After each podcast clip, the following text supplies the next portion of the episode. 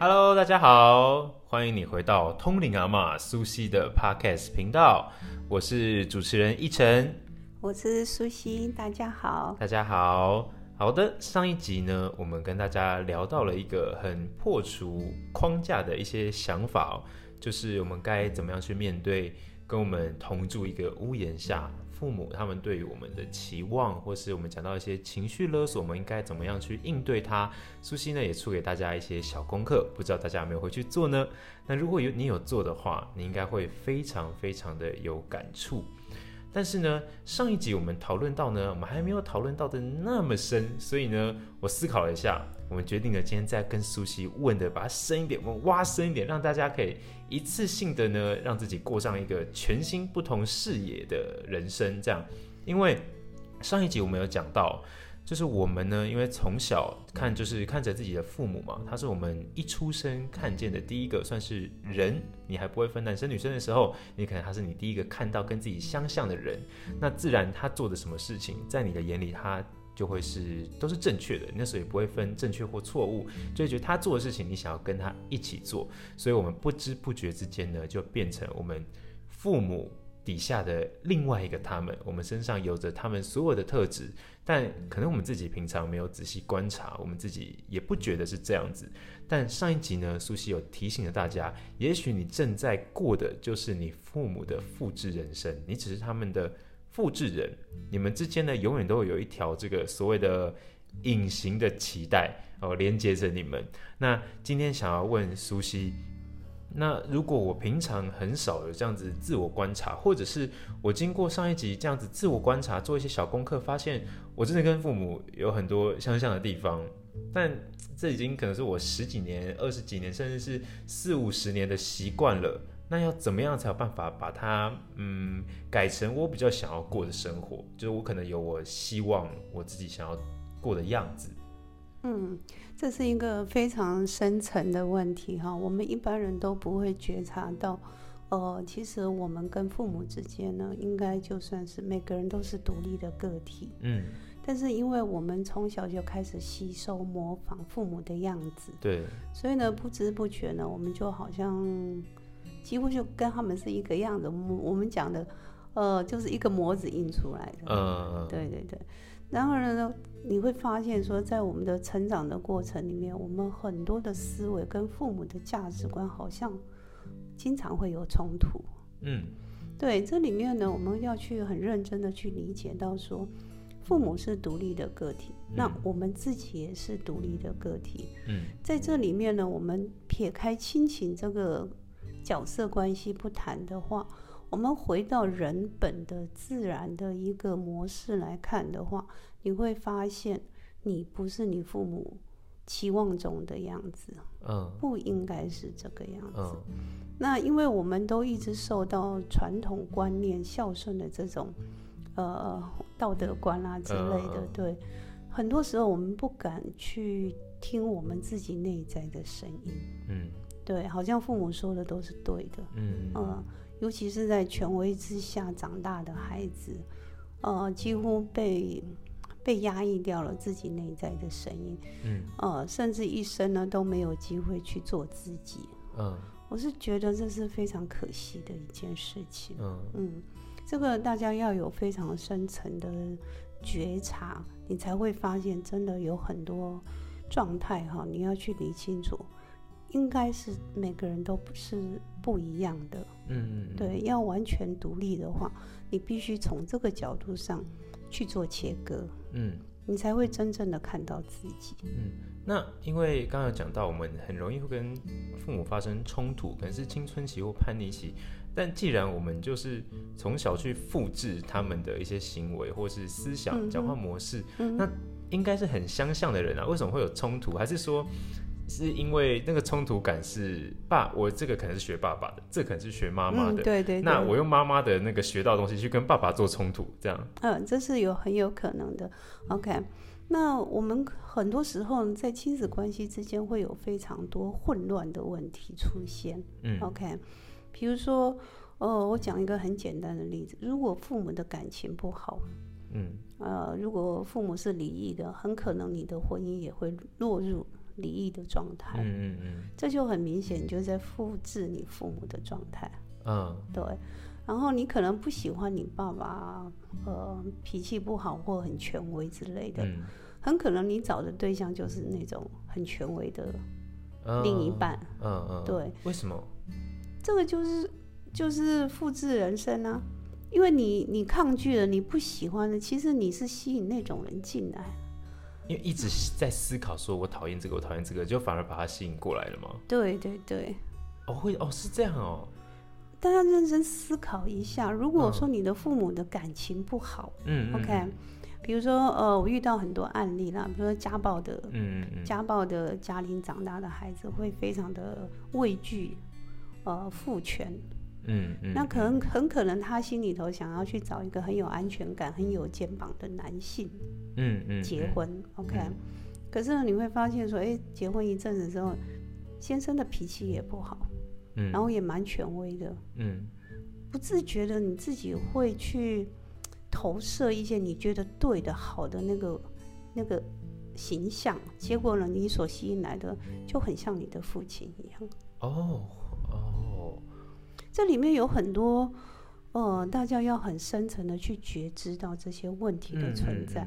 那有些像呃，有些呃女孩子遇到一些像妈妈很喜欢。呃，乱花钱。嗯嗯嗯。OK，那她不自觉，女孩子就会复制到妈妈的样子。嗯嗯。对，从小到大养成习惯了，就喜欢乱花钱。可是她不觉得那叫乱花钱，就说她生活中的价值观很多是来自于父母给他的。嗯。然后他自己没有意识到。嗯嗯。然后就变成说复制了父母的行为模式啦、价值观啦，包括呃，再深远一点，就是会延续到你的婚姻关系。嗯，还有你的职场态度，还有你的呃工作的选择，嗯，对，这里面的深层的连接是非常强的，嗯，对，嗯嗯。但有没有可能，比如说他是单亲家庭好了，嗯，那他也许是从小就是单亲，那他就只会向到其中一方嘛，对不对？不一定哦，哦，不一定，不一定哦。虽然是呃家庭很多是呃。父亲或母亲是缺席的，嗯，可能他在另外一个角色上面他是空白的，对，啊，比如说我讲一个很多人呃跟着妈妈，嗯嗯，然后没有爸爸，对，OK，那很可能女孩子来讲的话，她可能因为爸爸是缺席在她的生命中，嗯，OK，所以她对异性很不了解，嗯嗯嗯，对，因为比较没有互动、没有爱的那种连接的时候，她可能对异性是很陌生的。嗯。那可能她长大之后交男朋友，或者是婚姻中呢，她对她的伴侣也不了解，嗯，对，也很可能落入离婚的状态，又回到自己也成为单身的那种，嗯，对婚姻状况，对，所以说不见得你你只是一个单亲家庭长大的人，只会复制一方，嗯，其实你的模式里面已经涵盖了另外一个。哦，就连空白的那一份一起复制下来了。对，像有些人是跟着爸爸，或者是跟着阿公阿妈的。对，那跟着爸爸的，那可能就是妈妈那一方是缺席的。嗯嗯嗯。可能不管男生或女生，他可能对女性这一块的人际关系会比较薄弱。嗯嗯。那比较薄弱的状态，他可能不理解女性的时候，不管你是女生还是男生。嗯。OK。可能你的人际关系，女性方面的人际关系就会比较薄弱。嗯，对。那你不了解女生的话，因为跟妈妈没有什么互动嘛。嗯。那可能就也可能很容易造成你人际关系上的障碍，或者是婚姻关系上的一个问题。嗯。对。不管你是，所以我是觉得说，我们怎么样子去理清楚说。不管父母是怎么样子，嗯，OK，那我自己应该要怎么样？我觉得这个这个要比较清楚明白去做一些厘清，嗯，你比较不会落入他们的这个命运的一个轨迹，嗯，我觉得这个是非常重要的。嗯，哎，我有一个另外的问题，我刚刚想到，嗯，就是因为他如果。不是，因为我刚刚讲过单亲嘛，单亲是连空白一起复制了嘛，但是空白它是没有出现的，它也是一起把那个那部分复制下来。那如果这个孩子他是由不同的就非自己亲生父母亲养大的，嗯，那有没有可能他对这个父亲跟母亲这个形象的投射，就是由可能是啊这个亲戚可能是他大伯把他接养下来了，就是有可能，比如说阿公阿妈啦，或者说呃长辈去取代了这个位置，姑姑啊、阿姨啊、对舅舅啊，或者是阿伯啊、叔叔，嗯，他们会去取代掉那个长辈的角色，嗯，但是不管怎么样，父。这些长辈对你的态度都会决定你的价值观。啊，所以就是他并不是以有没有血缘关系为主，就是他是以男性跟女性在自己生命中出成长过程中出现最多的男性跟女性，他就变成自己父亲跟母亲的那个象征。对对对。所以他成长过程中就会复制最多的这这两位。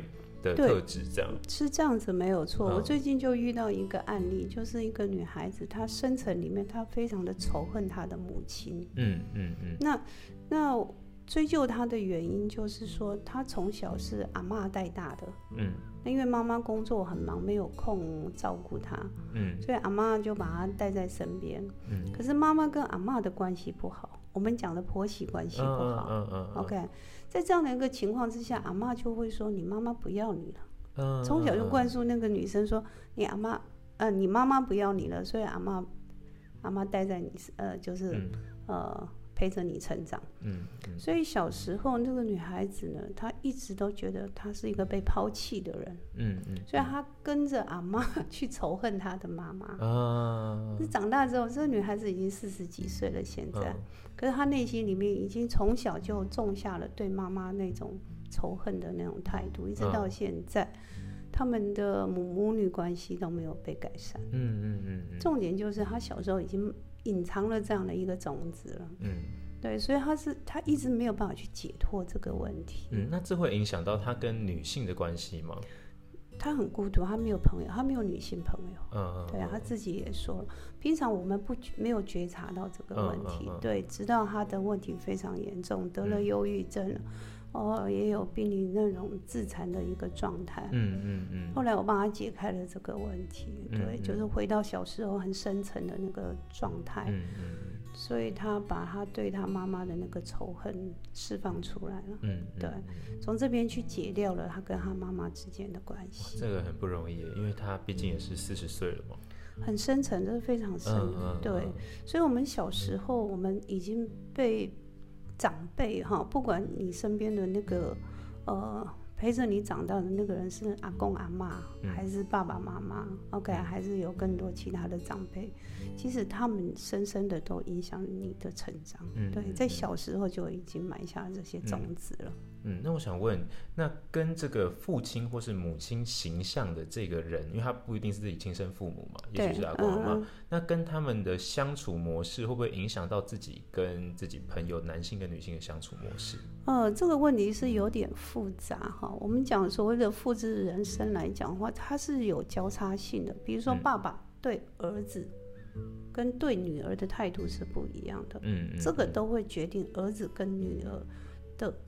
呃，同性关系跟异性关系，嗯嗯嗯，那妈妈对儿子跟对女儿态度不一样的时候，也会影响到，呃，儿子跟女儿对同性或者是异性关系，嗯嗯嗯，对，它是一个交叉，我们要去交叉比对这个关系。哇，那这要要怎么比对啊？感觉感感觉很像是数学公式，变成不会不会，其实说复杂也不复杂，就是你必须就是呃，应应该是就是。父母是二嘛，哈，其实你跟他们的对待关系要加起来的话，应该是四的关系。四的关系。对。哦，我讲坦白一点啦，哈，比如说，呃，我好，我讲一个案例好了。嗯。那种呃很重男轻女的这种家庭长大的男生，OK，可能他对父权的那种屈服性比较强的时候，嗯，女孩子以女孩子来讲，她。因为跟爸爸不亲，因为爸爸比较父权嘛，嗯嗯嗯，所以他可能找的他找的另外一个对象，可能就是那种比较严肃型的。嗯，哦，是因为这个形象让他比较有安全感的关系吗？也未必是安全感。好，我们讲深层是安全感，那是正面的。如果以负面来讲的话，他会畏惧。嗯，可能习惯习惯了啊，习惯了，对对，习惯了这个畏惧，他可能对异性来讲的话。他是一个畏惧感，跟在这个畏惧感里面，他可能对他的上司，男性的上司或者是长辈，嗯，OK，他都会用用相同的态度去对待他们，所以他没有办法跟他们交流。啊，我懂意思了，他这个复制就是。